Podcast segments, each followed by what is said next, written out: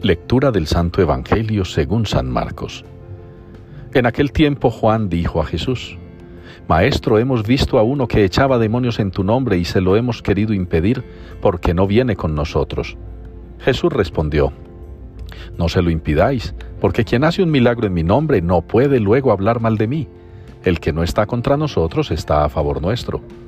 Y el que os dé a beber un vaso de agua porque sois de Cristo, en verdad os digo que no se quedará sin recompensa.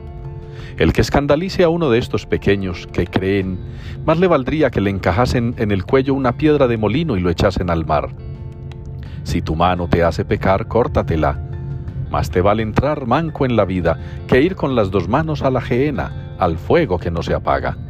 Y si tu pie te induce a pecar, córtatelo.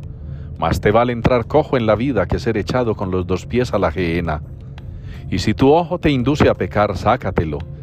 Más te vale entrar tuerto en el reino de Dios que ser echado con los dos ojos a la gehenna, donde el gusano no muere y el fuego no se apaga.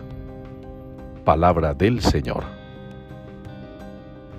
Los mandatos del Señor son rectos y alegran el corazón.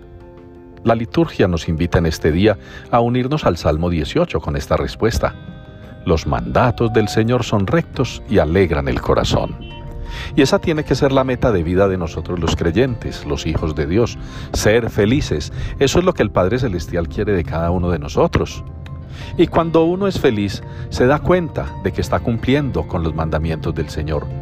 Cuando uno es feliz, se da cuenta de que tiene en su mente y en su corazón un solo propósito, agradar a Dios. Por eso, quien agrada a Dios no puede albergar en su corazón sentimientos, como nos lo relatan las lecturas del día de hoy, que nos hablan de egoísmo, nos hablan de reticencia con el otro, nos hablan a veces de discriminación. Qué importante para cada uno de nosotros ver al hermano como el rostro de Cristo en los demás, ver a los demás como iguales a nosotros, porque ustedes y yo somos creados a imagen y semejanza de Dios, nos parecemos a Dios. Por eso cuando nos amamos entre nosotros, amamos a Dios. Cuando nos queremos entre nosotros, queremos a Dios. Y esa es la clave de la felicidad. Amar a Dios sobre todas las cosas y al prójimo como a uno mismo.